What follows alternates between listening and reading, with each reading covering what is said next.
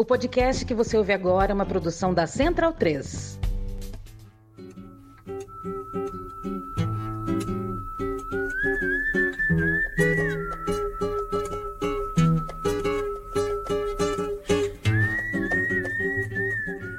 Salve, salve, muito bem-vinda, muito bem-vindo a mais uma edição do Central Cine Brasil, programa de número 208 nessa retomada do programa neste janeiro de 2024. Falando direto de Minas Gerais, direto da Mostra de Cinema de Tiradentes, começou no último 19, vai até o próximo dia 27, então a gente fecha esse primeiro programa aqui de Tiradentes bem no meio da mostra mesmo. Falar um pouco do primeiro final de semana, falar um pouco do que rolou até segunda, terça-feira, quarta. E na semana que vem a gente tem um programa completo já com o final de semana que fecha a mostra, com premiação, com Mostra Aurora, com Mostra Olhos Livres, com os vencedores nas competições de curtas. É, hoje é mais uma impressão nesse meio de caminho. Estamos fechando esse programa mais ou menos entre o quarto e quinto dia da mostra, que duram um pouco mais de uma semana. Eu sou Paulo Júnior, tenho hoje a companhia da Nayara Renault, que está aqui em Tiradentes e que topou gentilmente participar aqui do Central Cine, crítica de cinema, curadora também do Cine PE lá no Recife, inclusive em dias da curadoria do Cine PE, estamos próximos de mais uma seleção do festival lá da capital pernambucana. Tudo bem, Nayara? Tudo, obrigada, Paulo. Obrigada pelo convite. Tô meio destreinado do, de podcast, mas eu agradeço o convite, poder participar, conversar um pouquinho. E também com a Ana Lu Machado, roteirista, realizadora, tá aqui em Tiradentes acompanhando a mostra para trazer um pouco das impressões, dos filmes, das conversas, dos debates e trocar essa ideia com a gente. Tudo bem, Ana? Opa, tudo bem? Obrigada também legal trocar essa ideia. O ambiente festival é muito bom. E é, acho que é legal também que outras pessoas alcancem o que a gente está vivendo aqui. A gente vai começar bem do começo, puxar o início da conversa pelas homenagens. Você viu aí, já está no título, está na foto desse episódio, o André Novaes Oliveira. Ele conversou com a gente, daqui a pouco eu solto os áudios da conversa com o André. Mas começar pela homenagem, porque eu achei o primeiro final de semana, esse início da mostra, os filmes do André, na sexta-feira que abriu a mostra e no sábado na praça, é um ponto muito, muito alto. E aí vou puxar aqui algumas coisas para tratar dessa escolha do André Novaes e da Bárbara Collin como homenageados da mostra, que me chamam muita atenção. Primeiro, o fato de ser uma homenagem de pessoas jovens, de gente do cinema jovem. Acho que a curadoria falou muito disso, né? Às vezes a questão da homenagem ela fica um pouco estigmatizada como um, um restauro de uma pessoa que às vezes já não está mais nativa, uma coisa muitas vezes póstuma. E é muito legal ver um homenageado que está trazendo uma coisa inédita. É, acho que é um, um ponto de se elogiar demais. Não é sempre que você tem uma homenagem num evento de cultura que a pessoa está estreando alguma coisa enquanto homenageada. Acho que é um, um acerto gigante. O André e a Barba tra trazem muito essa coisa de uma certa brodagem de um cinema brasileiro, de um certo cinema feito por amigos, por família. O André tem como particularidade ter feito também a carreira dele baseado na própria família sendo transformada em, em atores, né? A Zezé, a mãe dele, figura já muito conhecida do cinema brasileiro.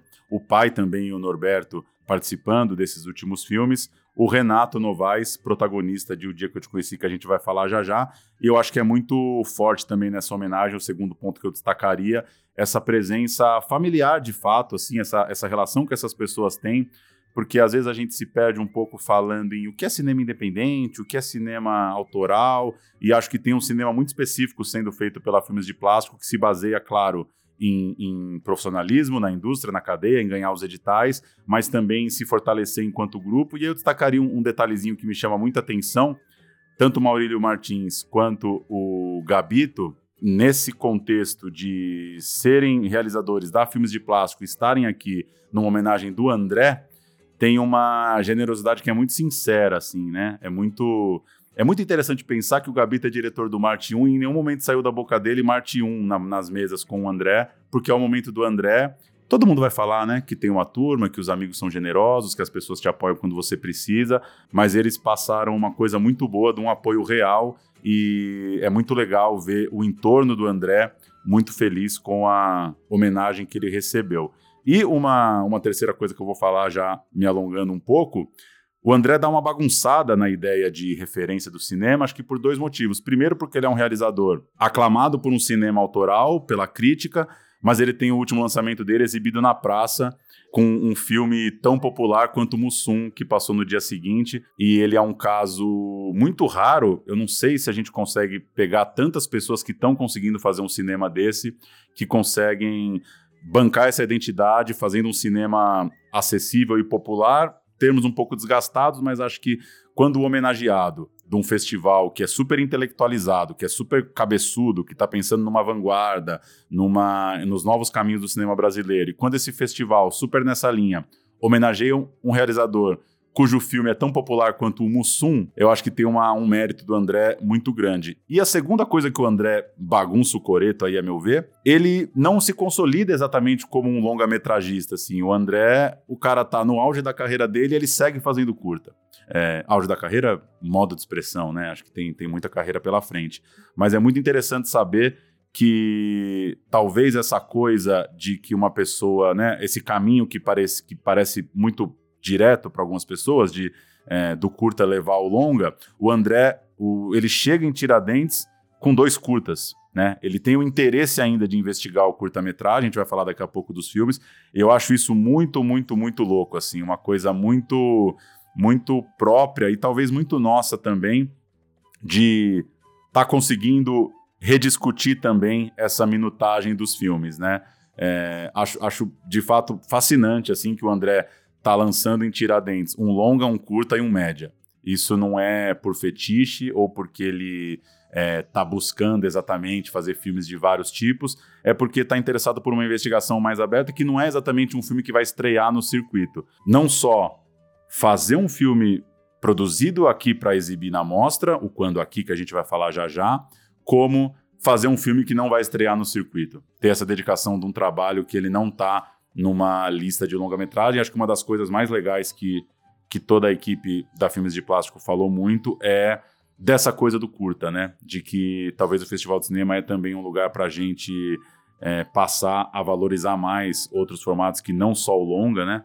É, eles falaram disso, né? Pô, a gente tá fazendo filme há mó tempão e de repente é a nossa estreia. Como assim nossa estreia? Por que, que a gente chama a estreia de longa como estreia, né? E acho que o André ajuda a bagunçar um pouco isso quando ele estreia três filmes, cada um de um tamanho. Cara, é muita coisa legal, né? Eu acho que essa trajetória do André, é, a gente esbarra em tantos assuntos. Alguns deles você falou em relação ao a essa coisa do formato, do média, do curto, do longa, mas eu acho que isso atravessa também uma questão política muito muito importante da gente falar e pensar no lugar de uma galera que talvez esteja começando, uma galera jovem, né, que começa a pensar audiovisual e, e fazer, e tem uma relação muito forte com curta-metragem, que parece que é, né, o, o curta ele entra nesse lugar como se ele não existisse pro pro comercial, mas ele existe muito para uma galera que está começando a fazer, assim. E aí é muito interessante que os, os filmes de abertura são o, o Quando Aqui e o Roubar um Plano. E aí é o André e o Lincoln. O Lincoln Pericles. Ele é a representação também de uma galera é, da perifa, que acho que brinca muito com, com esse...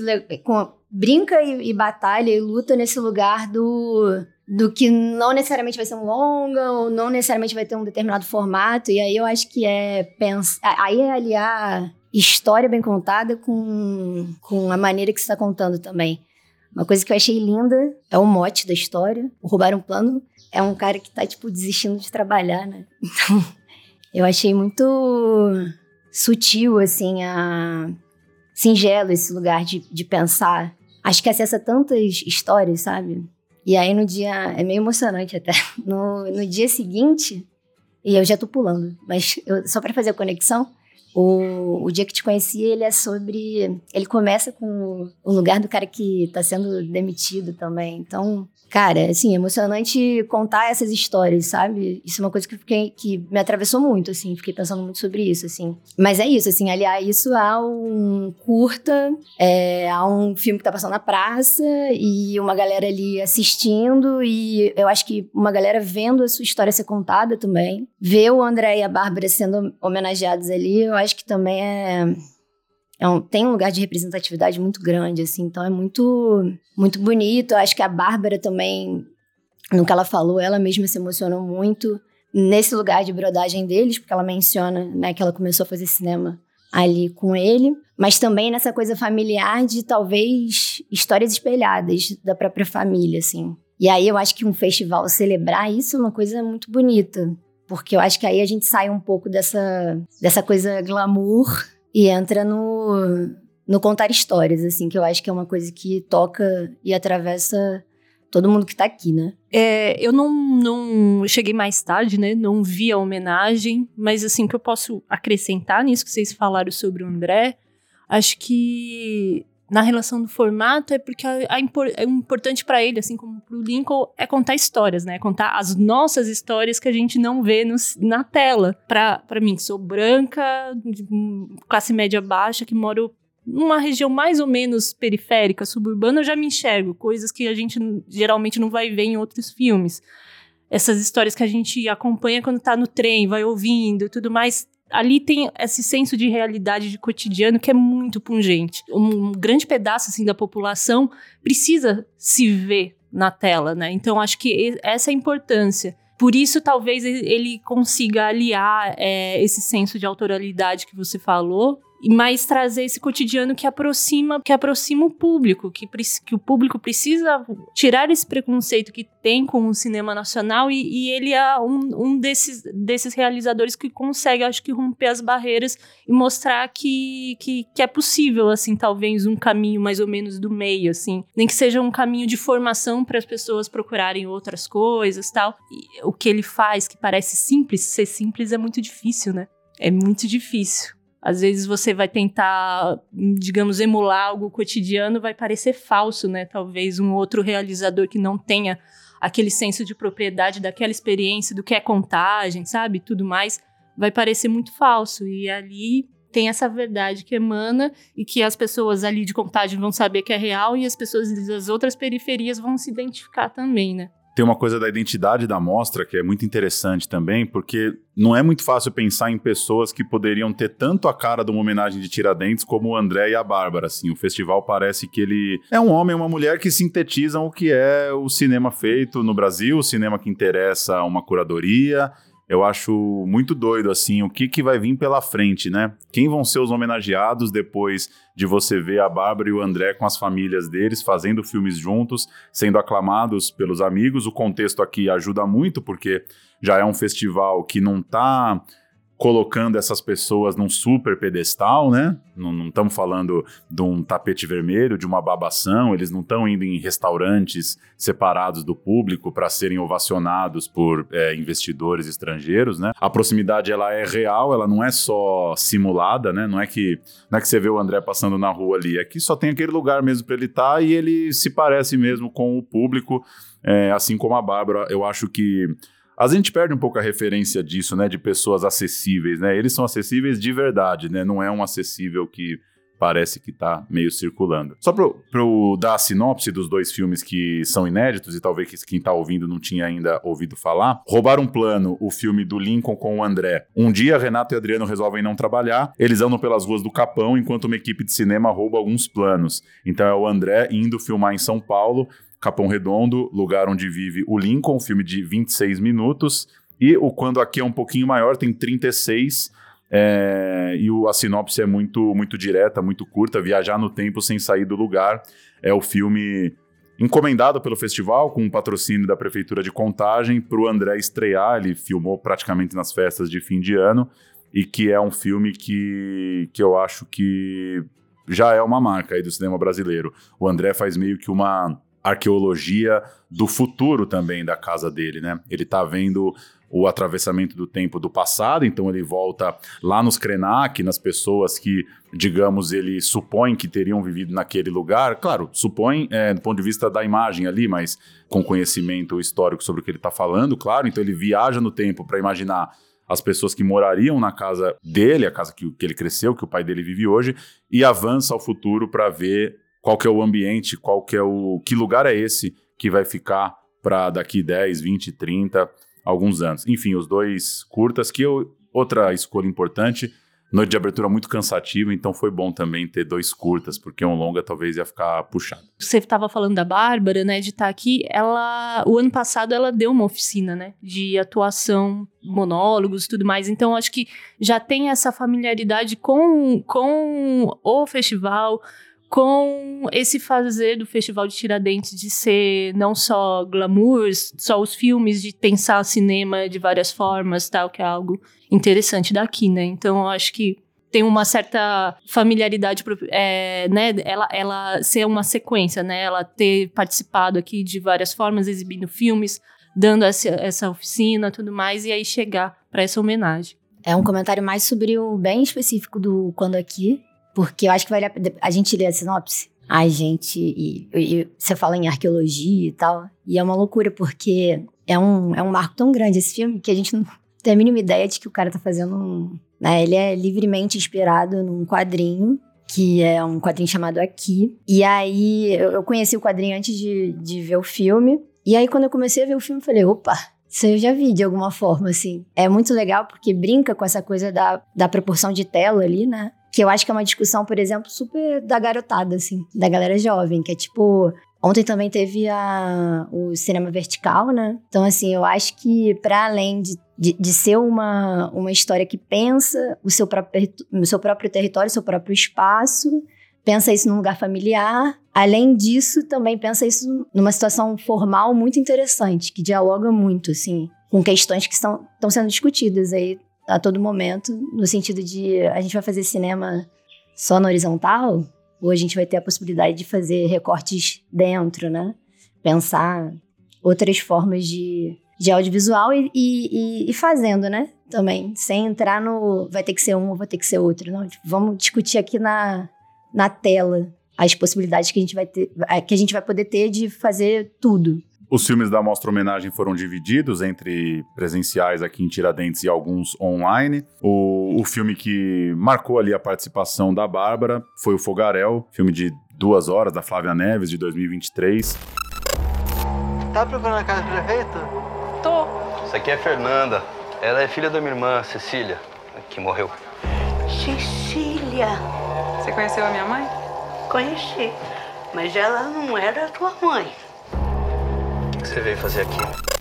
Para a gente falar também um pouco da, dessa coisa da exibição aqui, se falou muito antes de assistir a noite de Fantasmas, o dia que eu te conheci, da importância do Fantasmas, desse marco como um ponto de virada ali para filmes de plástico, para o trabalho do André, de certa forma o público conhecendo o André. Fantasmas é um curta de 11 minutos, cuja sinopse é, é a mínima possível, o Fantasma da Ex, Basicamente são dois amigos, é um filme de um plano só, né? Dois amigos que estão ali trocando ideia e um amigo tá deixando uma câmera parada, é, apontada para um posto de gasolina, onde ele tá à espera da sua ex-namorada em algum momento passar por ali, uma obsessão meio maluca que também surpreende, incomoda de certa forma o amigo. O é, que, que vocês acharam de ver fantasmas na praça?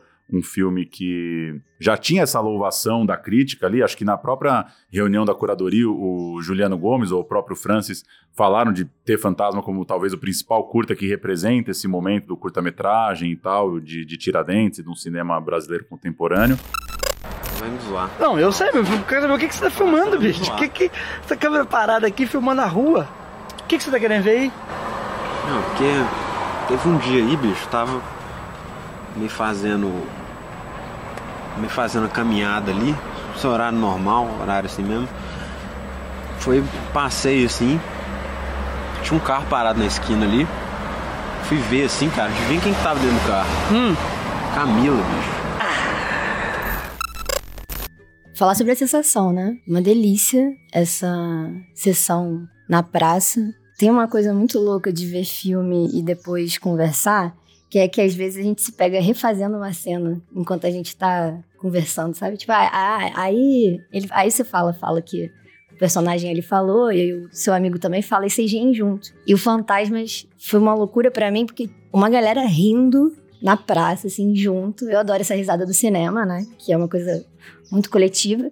E na sequência, quando eu fui saindo, eu fui tendo essa experiência de ir acompanhando o que, que, que, o pessoal tava falando ao redor. E eu vi uma galera reproduzindo os diálogos do, do curto. Então, assim, eu acho, né, esse lugar do, do evento cinema na vida das pessoas ali no meio da praça, reproduzindo diálogo de filme, é uma delícia. Tô só contando como é que foi para as pessoas terem uma sensação, sabe? Mas eu ach, achei uma sessão muito bem planejada também, assim, sabe? É muito, foi muito legal ver o Fantasmas e aí ver o, o dia que te conheci, né? Nesse lugar de tirar umas risadas, assim, da galera muito genuínas. Eu acho que falta muito. Falta muito esse cinema dessa comédia que é uma comédia bem popular, né? Eu acho que toca todo mundo. Ela, ela tem uma, um, um lugar do, do sutil muito grande e que eu acho que a gente, não sei falar isso totalmente, mas talvez a gente tenha se afastado por alguma prepotência, sabe? Também.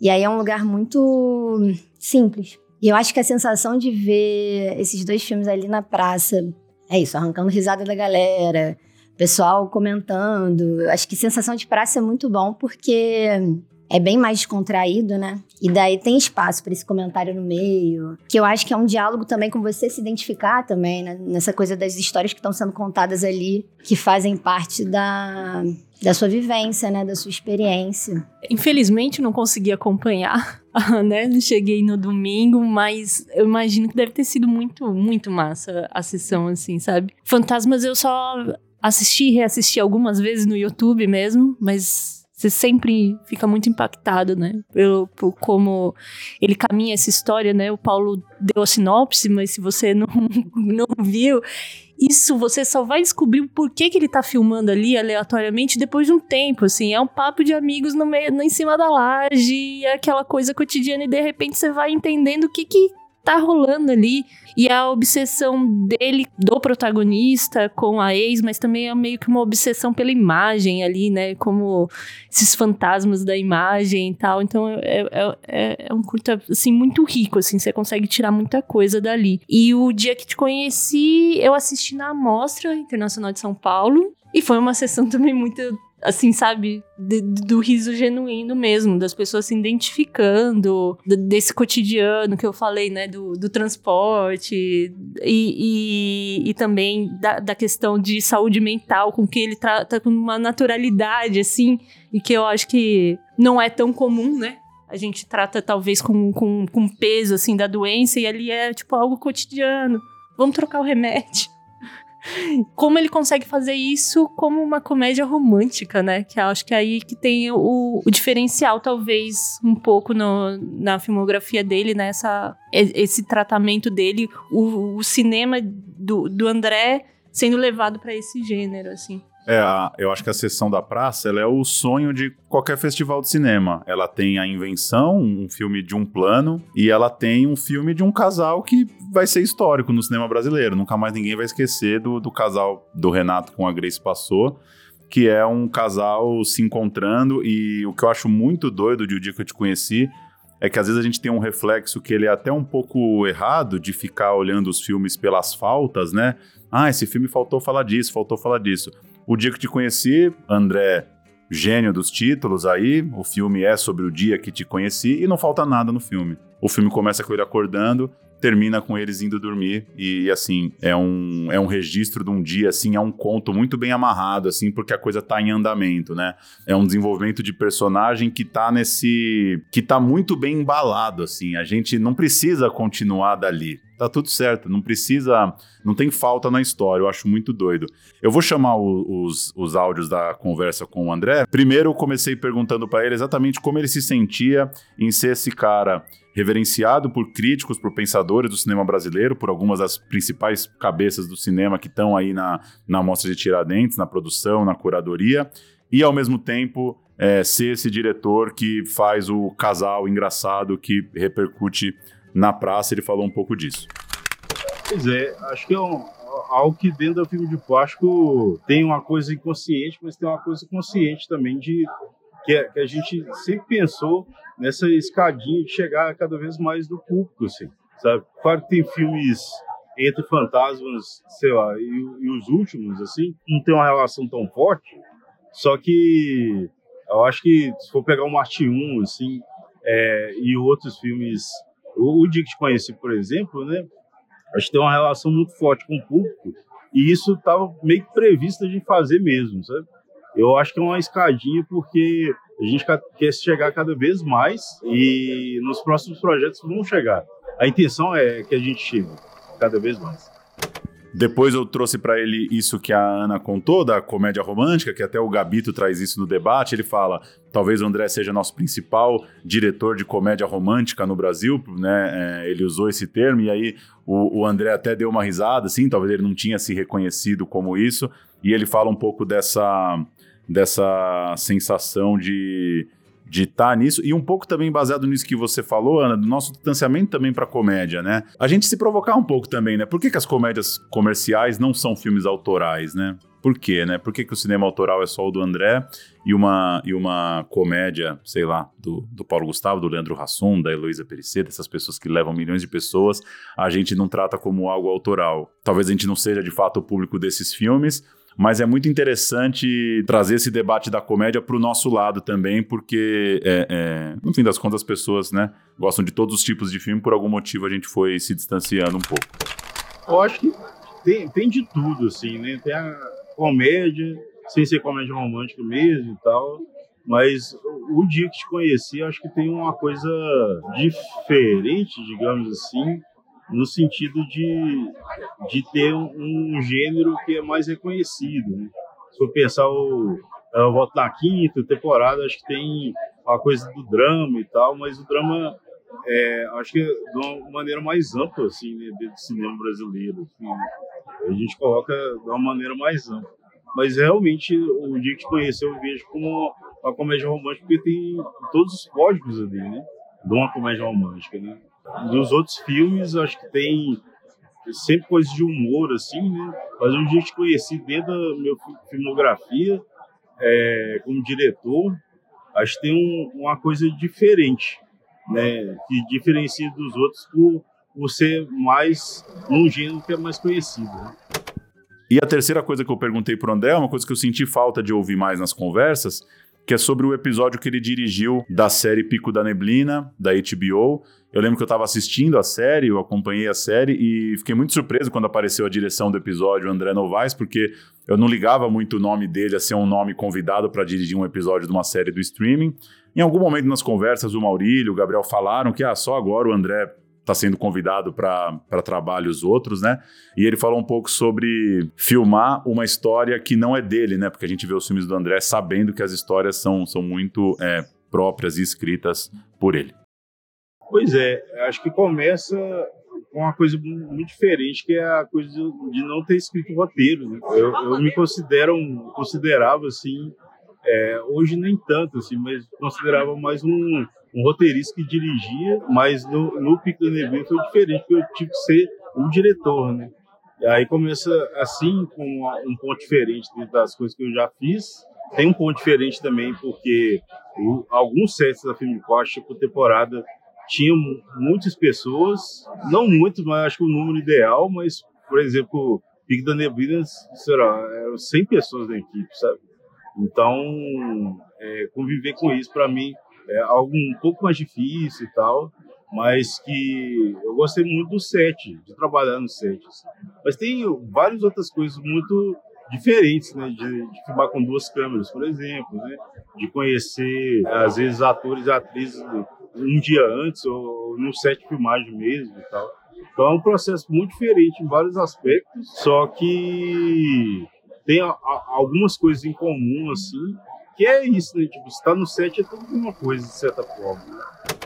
Ah, isso aí registrar, passou Fantasmas nessa vontade também de Tiradentes de ficar revendo o passado. A Mostra Aurora está no seu 16 ano, então acho que tem um interesse também geral de pensar um pouco o que está sendo feito, e isso casa com a entrada da mostra Clássicos de Tiradentes, né, que passou é, Estrada para Ítaca, outra produção que, né, assim como essas que a gente falou, é muito marcante para toda uma geração, né, do, do pessoal lá de Fortaleza, ainda como um, um coletivo alumbramento, o Guto Parente, os Prete. Acho que é importante, acho que é interessante esse exercício do festival também de ficar um pouco contando para um público jovem. É, o Francis falou isso em algum momento. Para uma pessoa que está vindo a primeira vez, talvez com 20 e poucos anos, o Estrada para Ítaca, o Fantasmas já são filmes que ela não pegou de fato. Então é interessante também a mostra ficar essa coisa circular de entender filmes de plástico tá onde está hoje, porque também teve esse momento, né, de que eles não tinham esse esse reconhecimento e uma coisa que foi muito interessante nessa conversa é como a crítica pegou mal com Fantasmas na época, né?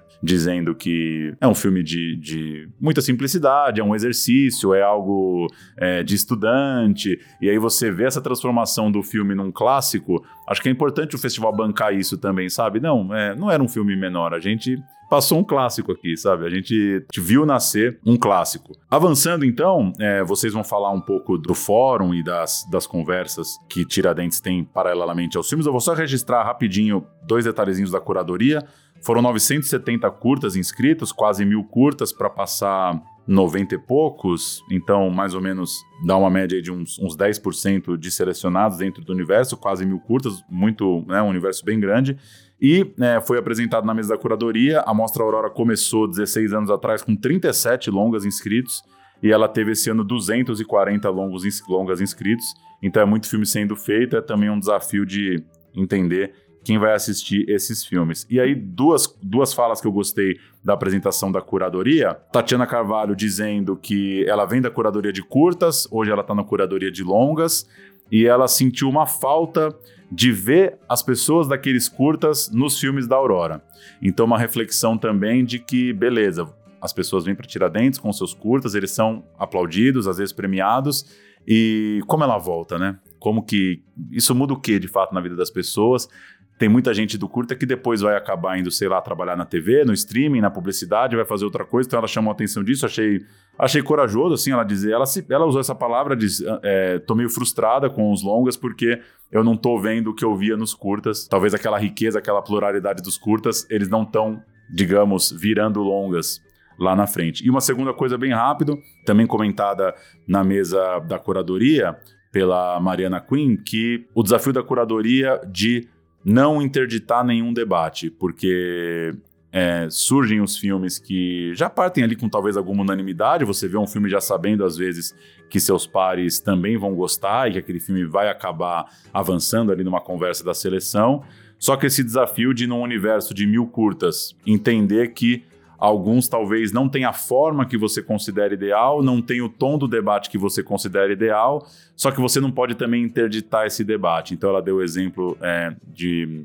É, não lembro agora se ela usou um, um exemplo é, de, alguma, de alguma situação de machismo ou de racismo, mas, por exemplo, quando você vê um filme que te incomoda pela forma com que ele aborda um tema sério e você pensar putz, por que, que selecionaram esse filme? Talvez selecionaram exatamente para a gente também refletir sobre uma abordagem que não é a que a gente, no plano das ideias, está tratando como a forma ideal de, de tratar os assuntos. Eu acho legal a, a exposição da curadoria de dizer que seis curadores, mil curtas, nem tudo é consenso e o exercício de bancar filmes que você banca para não interditá-los. Porque, pô, beleza, se ele não passar aqui, também ele não vai passar talvez em outros lugares, mesmo que ele não seja o filme que eu considero ideal, eu tô engavetando. Uh, acho que só um adendo nessa questão da curadoria. É, primeiro que eu invejo muito que eles têm uma equipe muito grande de curadores. E, é, isso é muito bom. Justamente por essa pluralidade. E no que a Tatiana falou, acho que por mais que eu entenda que nem todo curta-metragista precise ir pro longa, eu acho que Acho que não, isso não, não o, o, curta não deve ser o caminho, sabe? É um estágio para, para o longa, assim. O André é justamente mostrando isso. Mas, num ponto prático, a gente sabe, né, que, que é muito complicado, assim, né, ultrapassar essas barreiras para você financiar um longa. A gente, na curadoria do CinePé, percebeu nos últimos anos, assim, um aumento, um aumento de filmes de uma diversidade assim regional tamanha. Na última edição, teve, é, justamente por causa da Lei Aldir Blanc, principalmente, agora a gente acredita que com a, com a Lei Paulo Gustavo, mesmo que tenha suas deficiências, também vai, isso vai aumentar, um número muito grande de filmes do interior. A última amostra de, de, de, de curtas pernambucanos, assim, os filmes do interior do interior aí eu tô agru, agrupando Zona da Mata, Agreste, Sertão, né, que são as regiões ali de Pernambuco, mas, é, mas aí você pode provavelmente estender isso para outros estados que estão conseguindo, né, que estão conseguindo ter o seu boom, estão conseguindo espraiar essa produção para além das capitais, sabe? E, e trazer é, novas histórias, novas visões, assim. Pensar, talvez, assim, essa inventividade que às vezes vem de uma simplicidade também, ou vem de alguma coisa estética mais apurada que a gente tá, tá que, que, a gente observa nos curtas, é talvez pensar o quanto essas pessoas vão conseguir realmente chegar e conseguir bancar isso nos longas.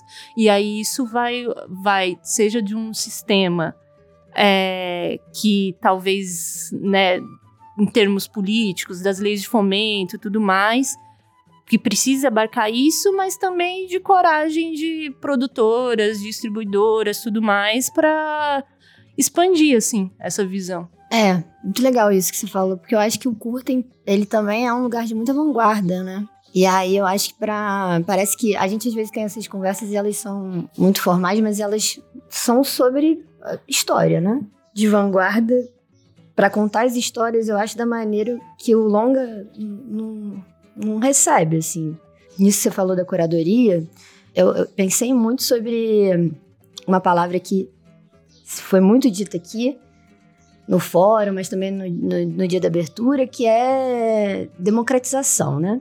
É, foi o segundo ano do, do fórum, e aí eles tinham esse desafio que era uma segunda retomada, não sei, não sei se é essa a palavra, mas com muita reflexão sobre o lugar da democracia no, no, no, num evento como um festival, como uma mostra. E aí é muito bacana isso que você falou no, na, na discussão da curadoria sobre não embarrear. É uma forma de, de fato, é, refletir outras maneiras, outras formas que não só a nossa, e trazer para o espaço do debate. E enquanto evento, eu acho que é muito legal a gente ver filme e ao mesmo tempo a gente tem um espaço que a gente para não só para debater, mas para a gente debater lei, debater, né, ministério, secretaria, tudo. E também é isso que isso atravesse os filmes diretamente. E aí voltando na no, no dia da abertura, a Joelma que é a secretária do audiovisual, é chamada ali num, num rito bem protocolar mas ela fala com o André sobre como os filmes dele marcaram a vida dela, num lugar de produtora também, assim, bem engajada no em estar tá ali fazendo o trabalho da secretaria ali, mas também o trabalho dela atravessa um cinema que ela gosta, que ela vê, que ela debate. Então, assim, isso é, é fundamental fazer filme para conversar sobre filme, para pensar o próximo filme, para, enfim, é infinito, assim, eu, acho muito bonito tinha acho que os 4Ds, eu não que eles ficavam falando, né, durante o fórum, não vou lembrar exatamente todos, mas era da democracia, da diversidade e, e da descentralização, né, que eu comentei. E aí eles fazem grupos de trabalho é, durante a semana em que eles vão discutindo cada, digamos, cada viés, cada área específica, né, do, do cinema. Então tem preservação, de distribuição, formação, coisas assim. E aí, nisso, aconteceram, depois desses encontros, aconteceram debates. Eu, eu, eu pude acompanhar o do, da regulação do VOD, do VOD que é tal, provavelmente a discussão mais urgente agora da, do setor, né? Que está aí tramitando, né? Tem duas PLs tramitando na, nas casas legislativas federais e que estão gerando muita discussão e de um certo modo a gente está atrasado porque a Europa já está discutindo isso, já implementou isso, né, França, Alemanha, etc. Na segunda e na terça teve a discussão também sobre justamente essas as for formas de incentivo, fomento e tal, mas principalmente pegando a Lei Aldir Blanc e a Lei Paulo Gustavo, e depois teve a leitura da carta, da carta do Fórum de Tiradentes, que agrupou justamente o resultado desses grupos de trabalho, né? Depois vocês podem conferir no site, que tem a, a carta completa, e aí vai elencando várias necessidades agora do setor audiovisual. Um trecho da carta ontem lida, porque Parece uma coisa super protocolar, mas tem tanta coisa bonita sendo dita assim. E é, eu acho que é a celebração de, é, de, um, de um novo lugar, né? É, da cultura. Em determinado momento falaram sobre novas formas de fabular. É isso, numa carta super oficial. E com, para mim, com esse lugar do poético que é incrível, né? Novas formas de fabular. Pensar a democratização nesse lugar. Pensar a diversidade, a descentralização nesse lugar é, eu acho que tem tudo a ver com o que a gente estava falando aqui, até com essa coisa dos filmes de, do interior que chegam, que tem os seus, as suas formas de contar, o curta como esse espaço que você consegue ali falar da sua maneira.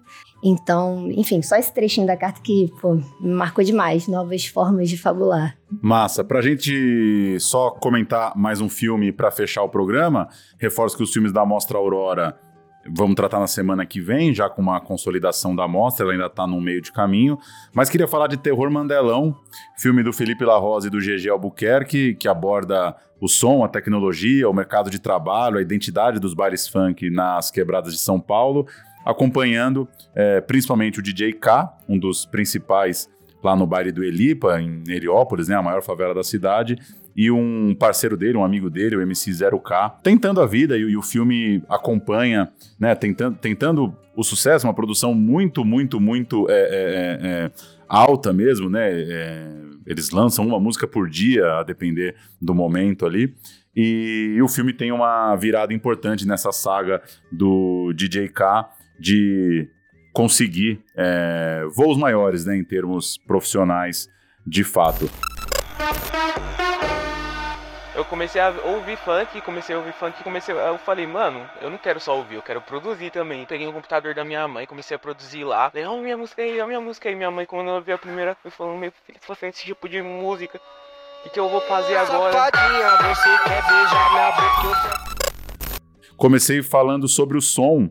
É meio óbvio que um filme sobre funk exploraria, claro, o beat. O filme é, é basicamente sobre a identidade desse, dessa batida que tá ali muito própria nesse lugar em São Paulo e perguntar para eles, né, como que foi ver o filme na tenda com essa qualidade de som e um som que incomodou, que estava muito alto, que ele é feito para ser ruidoso, tal qual um, um paredão de um baile.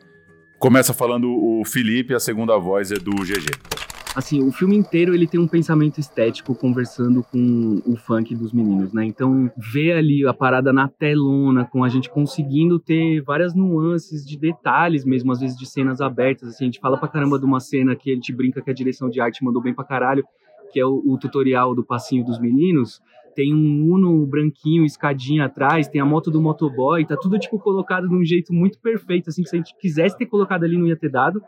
E, e ver isso na telona abre o espaço da, do, do frame respira, né? E tu vê os moleques mais bem colocadinho no meio da tela. A galera bem acostumada a ver as coisas em 9 por 16, né? Então ver a parada esticadinha ali bonitona acho que ajudou a gente a compreender melhor até o que a gente vinha produzindo, porque a gente também não tem acesso a testar o, a cópia do filme, assim, a gente fez um testezinho muito rápido lá no Cine Sesc, mas geralmente a gente não consegue. E aí, a parada do som, para mim, acho que é forte, assim. É filme de música, né? Apesar da... A gente falou várias vezes isso, né? É um filme de música que a gente, infelizmente, na equipe técnica não tinha ninguém especializado diretamente em som. Então, eu e Daniel, que é o diretor de foto, a gente, como sempre, trampou com documentário, a gente gosta muito de música também, enfim, gosta de som, sempre como hobby ou como experiência pessoal fez música ou brincou de fazer música. Então a gente sempre se interessou por áudio também, então é a gente que assume também a captação de áudio do filme, as construções sonoras que tem ali no, nas cenas específicas valendo. Depois um puta trampo do, do Vitor, que é o montador aqui, criando camadas que vão. Fazendo um DJ set é... do, do filme. O K mesmo, quando assistiu o filme, falou que ia pegar o, as montagens do Vitão pra usar em baile. Falou, essa montagem ficou foda, hein? Não falou? O dia que ele foi lá. E falou, pô, essa montagem ficou foda, e nem eu pensei nesse bagulho, cara. E, tipo, uhum. entrou numas dessas. Então a gente dialogou muito com os meninos nessa construção e, pô, ver ali na, na, na telona eu acho que dá um, um impacto, né, pro E o som, som é isso, é a, é a, coisa física, né? A gente, é, os caras pensam exato. muito o som e a gente entra nessa de pensar o som como uma presença, o som, o som em sua materialidade física, assim, uhum. algo que uhum.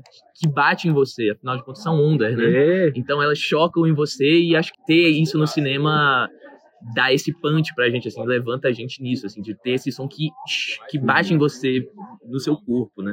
Então acho que esse foi um impacto muito legal, assim, de botar o filme na sala e de ter o controle do que era para incomodar, incomodar mesmo, assim. Isso foi legal pra caralho. Assim, é. tipo, ver que o assovio tocou lá em cima mesmo, que é pra todo mundo a galera tava aquele... tapando o ouvido é, mesmo no Twin. Pra dar né? um pouquinho do que é ouvir essas músicas no paredão, né? Porque elas são pensadas para tocar paredão. num paredão, que tem uma mixagem toda específica de paredão, então ter caixa para bater.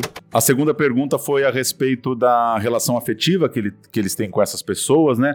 No filme o GG viaja pra Europa com o DJ K e, e isso, obviamente me gerou uma curiosidade ali da responsabilidade de fato disso, né? De, de ser também um pouco produtor e de também interferir no sonho e na vida dessas pessoas. Não é simplesmente um objeto de um documentário. E eles falaram um pouco da, da relação ali com esse personagem que, claro, extrapola o filme e como que, como que foi se dando, qual foi o desafio de tocar isso.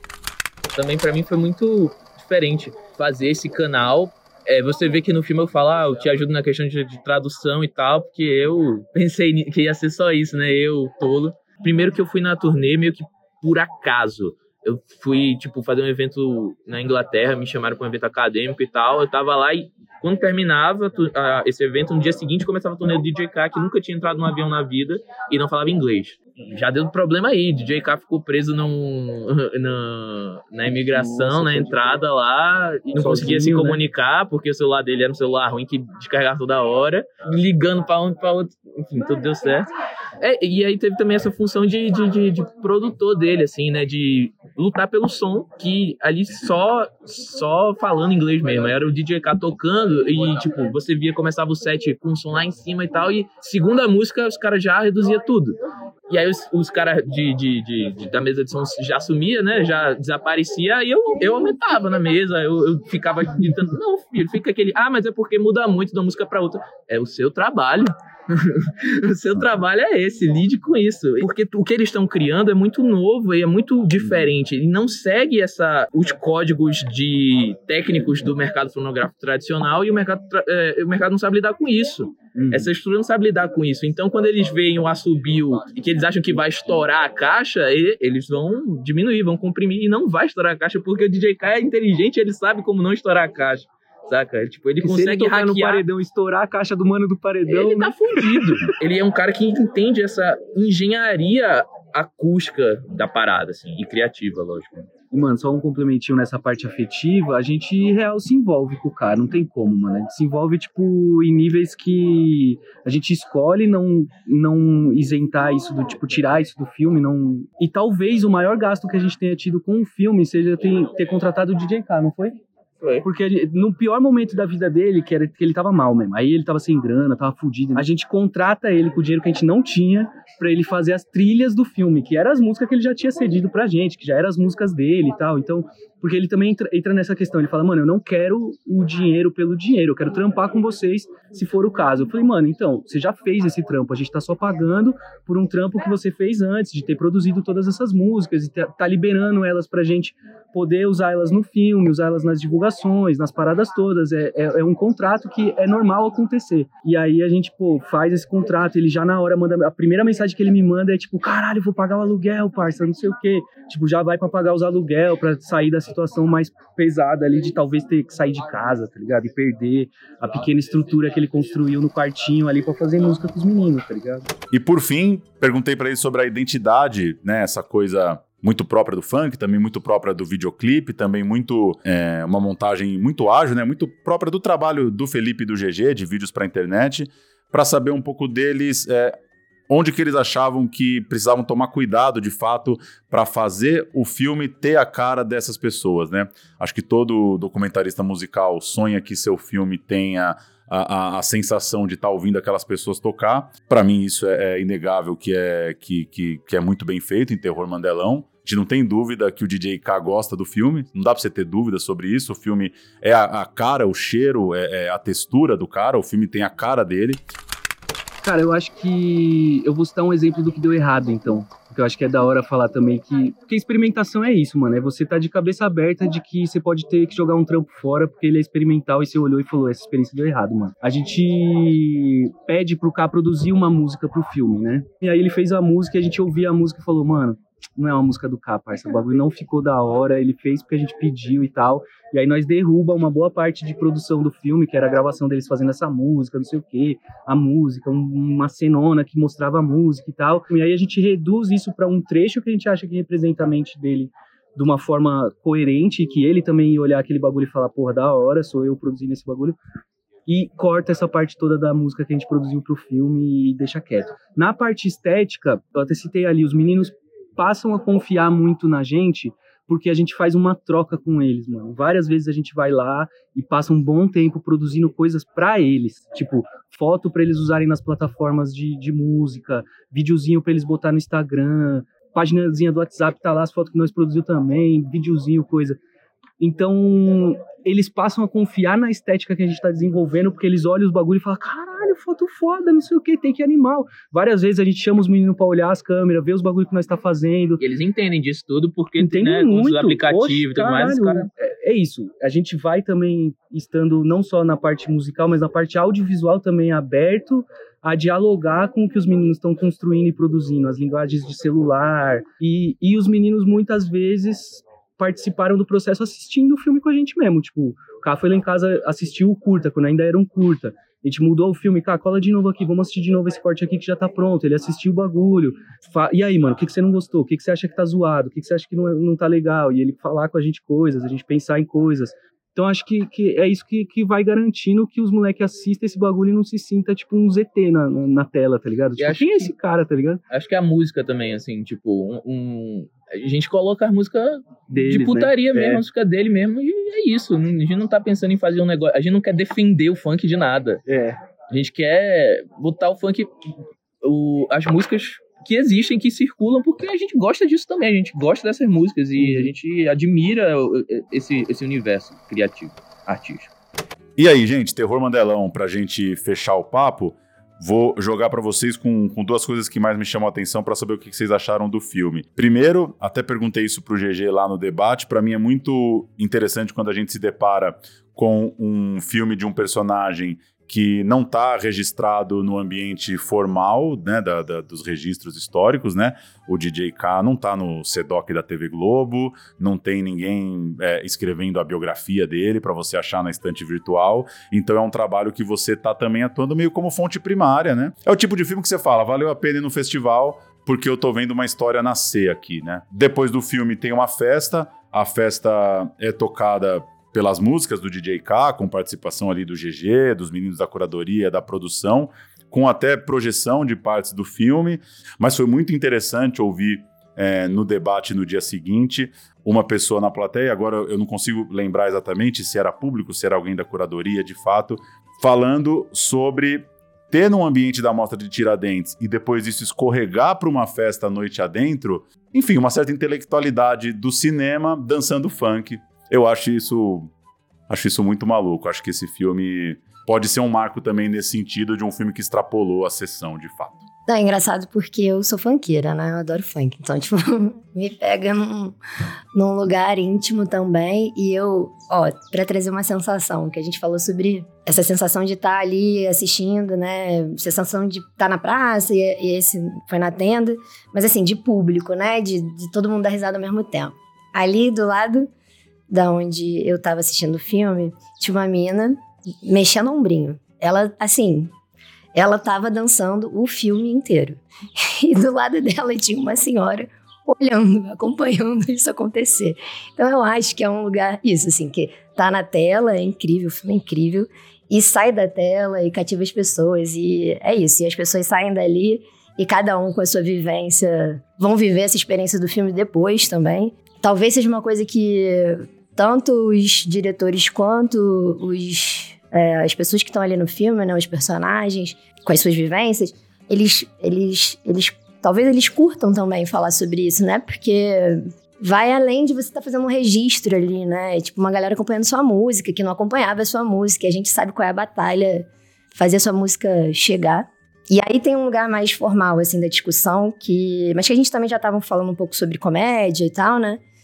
É, eu fico pensando muito sobre os gêneros dentro do, do doc, né? Porque o doc, o documentário ainda bastante tratado enquanto gênero, quando na verdade ele abarca gêneros também, né? Então acho que, por exemplo, o terror Mandelão, ele também tem um trabalho de comédia muito refinado mesmo, assim, sabe? Tem umas. A, a gente sabe que é, né? Que é esse lugar do, do doc que a coisa tá acontecendo ali, você tá registrando. Mas eu acho que tem essa, esse trabalho fino do como é que você vai montar, e aí Cara, tem umas, algumas coisas que são ditas ali que são pérolas da comédia, assim. E ao mesmo tempo um lugar muito duro da, do, do quão contundente é, é, a realidade desses caras que estão ali.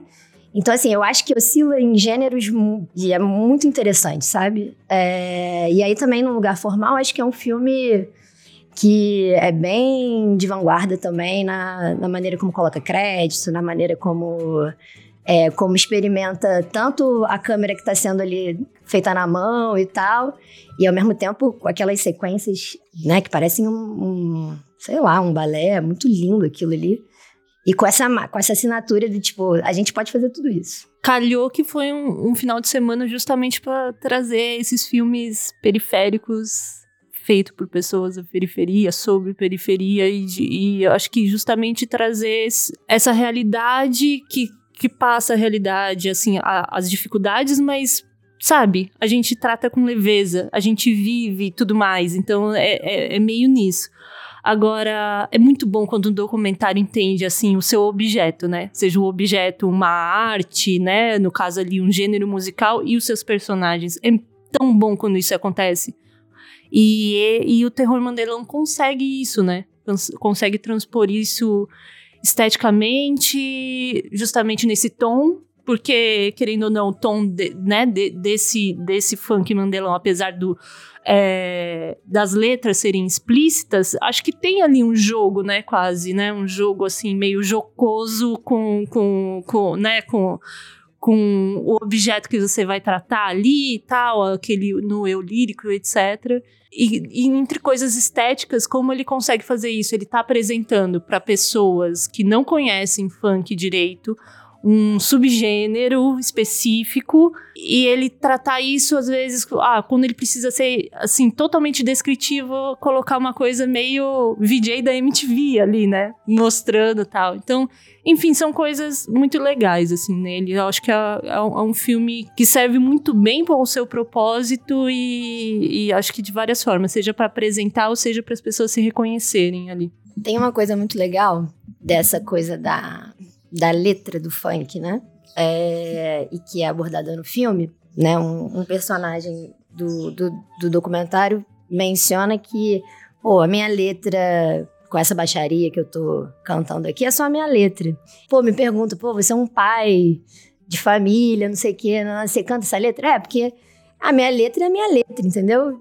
Eu vou cantar ela e ela vai atingir determinadas pessoas que gostam disso que eu tô falando é uma discussão tão presente para mim dentro do, dos debates de filme hoje também, e não acho que não, não abarca nem somente o cinema, assim, que o, que o que ele está refletindo ali é uma questão de autor e obra, né? É um argumento também, né? Você vê esse filme, sabe, um moleque periférico vê esse filme e vai falar assim, pô, esse cara tá falando uma parada que eu vou usar isso aqui para poder dizer o que, que eu sinto. E é um lugar de debate, de, de refinamento autoral, de tudo, assim, muito que atravessa muito essa questão da democratização, essa questão de chamar todo mundo para debates que parecem super. É, que parecem. E, às vezes são super excludentes, né? E o DJ K é um nerd, né? É muito bom também ver que no fim o cara não é um gangster, né, para ser funkeiro. Ele é um gamer, um micreiro, né, um menino que fica o dia inteiro num software de computador, uma capacidade impressionante de editar som, de criar som e uma sensibilidade musical muito avançada, né?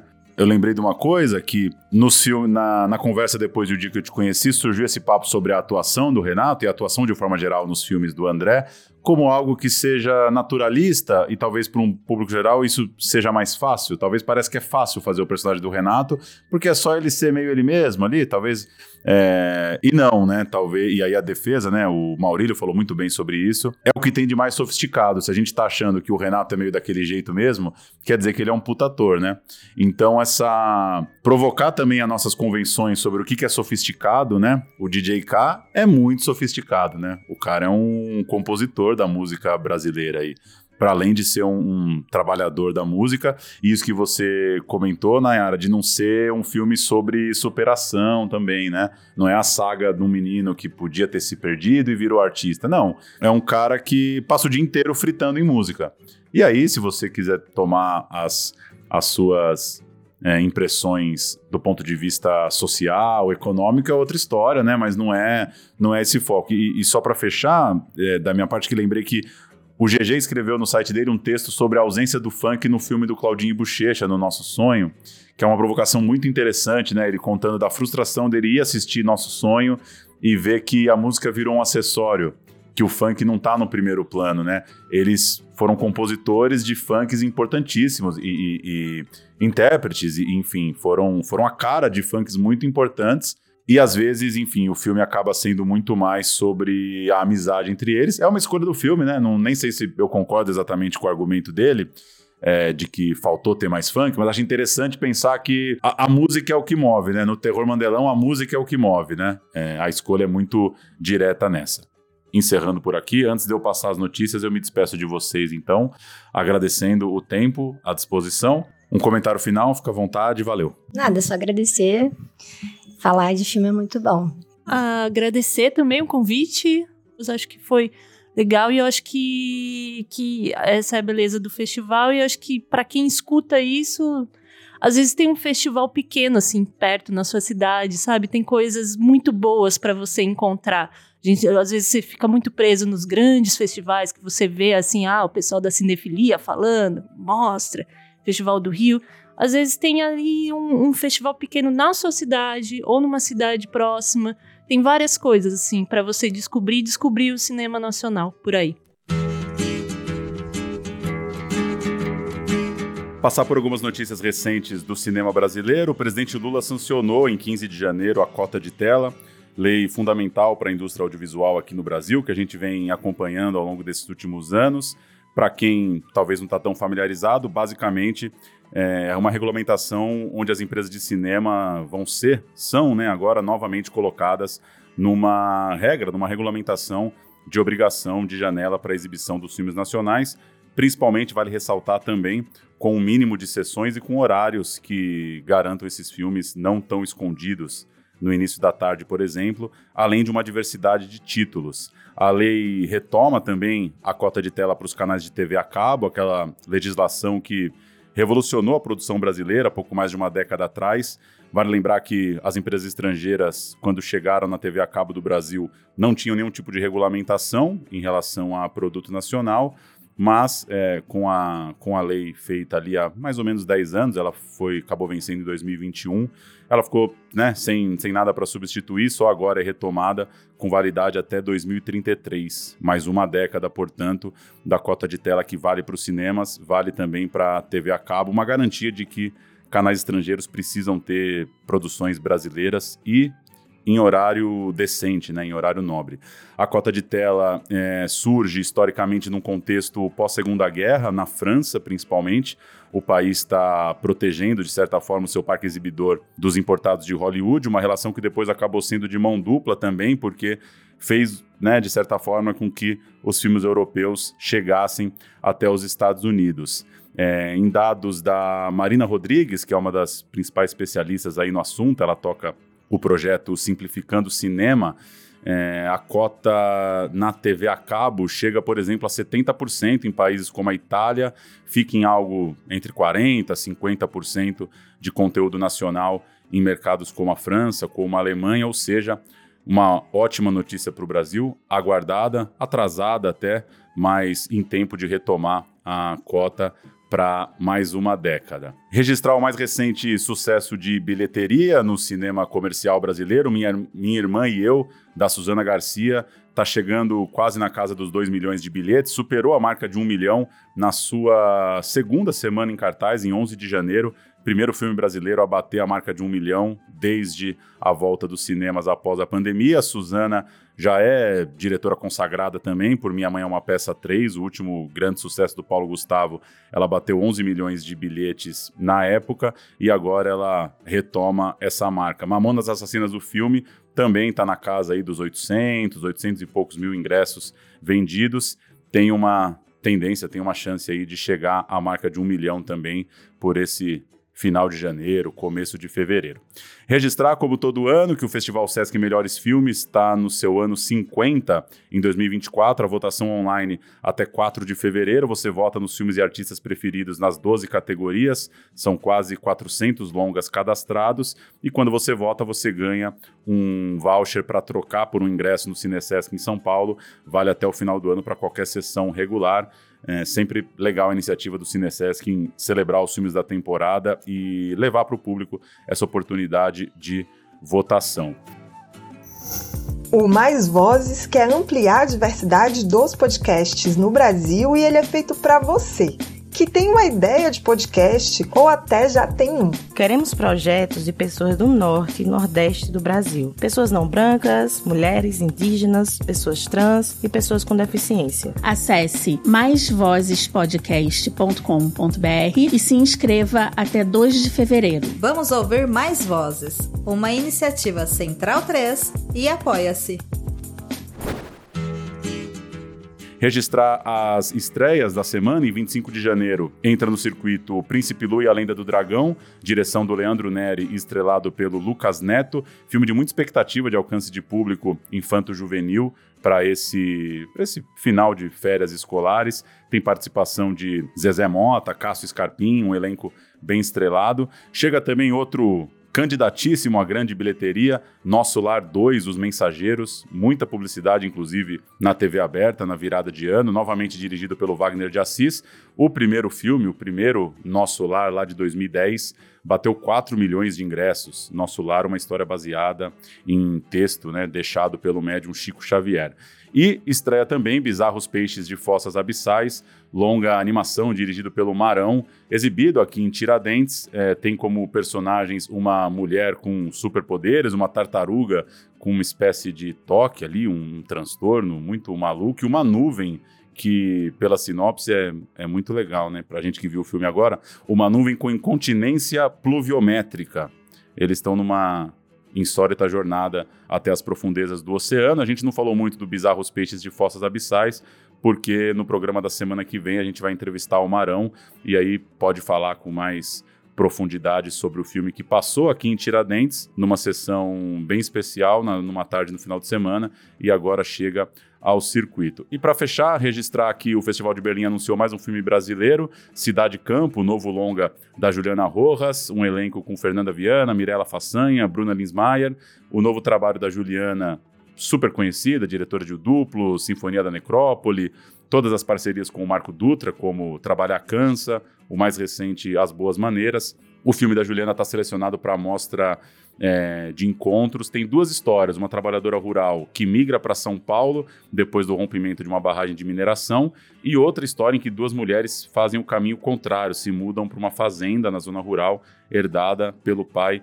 de uma delas. A gente já tinha citado na semana passada, Berlim já anunciou também Betânia, do Marcelo Bota, Quebrante, da Janaína Wagner, Chikun, que é um filme é, de direção de Israel, mas é produzido pela brasileira Ventre Studio, e o Curta Lapso passou também aqui em Tiradentes, já tinha rodado alguns festivais no Brasil, vai estar tá lá em Berlim o filme da Carolina Cavalcante. E para fechar, falar de Sundance, Malu, dirigido e escrito pelo Pedro Freire, é o único representante latino da mostra competitiva de Sundance, lá nos Estados Unidos. O filme conta a história da Malu, que é uma atriz desempregada, vivendo com a mãe numa favela no Rio de Janeiro, uma produção da Bubbles Project com a TV Zero no Rio, e o Brasil não entrava na competição principal de Sundance desde 2018, quando disputou com o Benzinho, do Gustavo Pise. Legal o Brasil ter um representante lá em Sundance.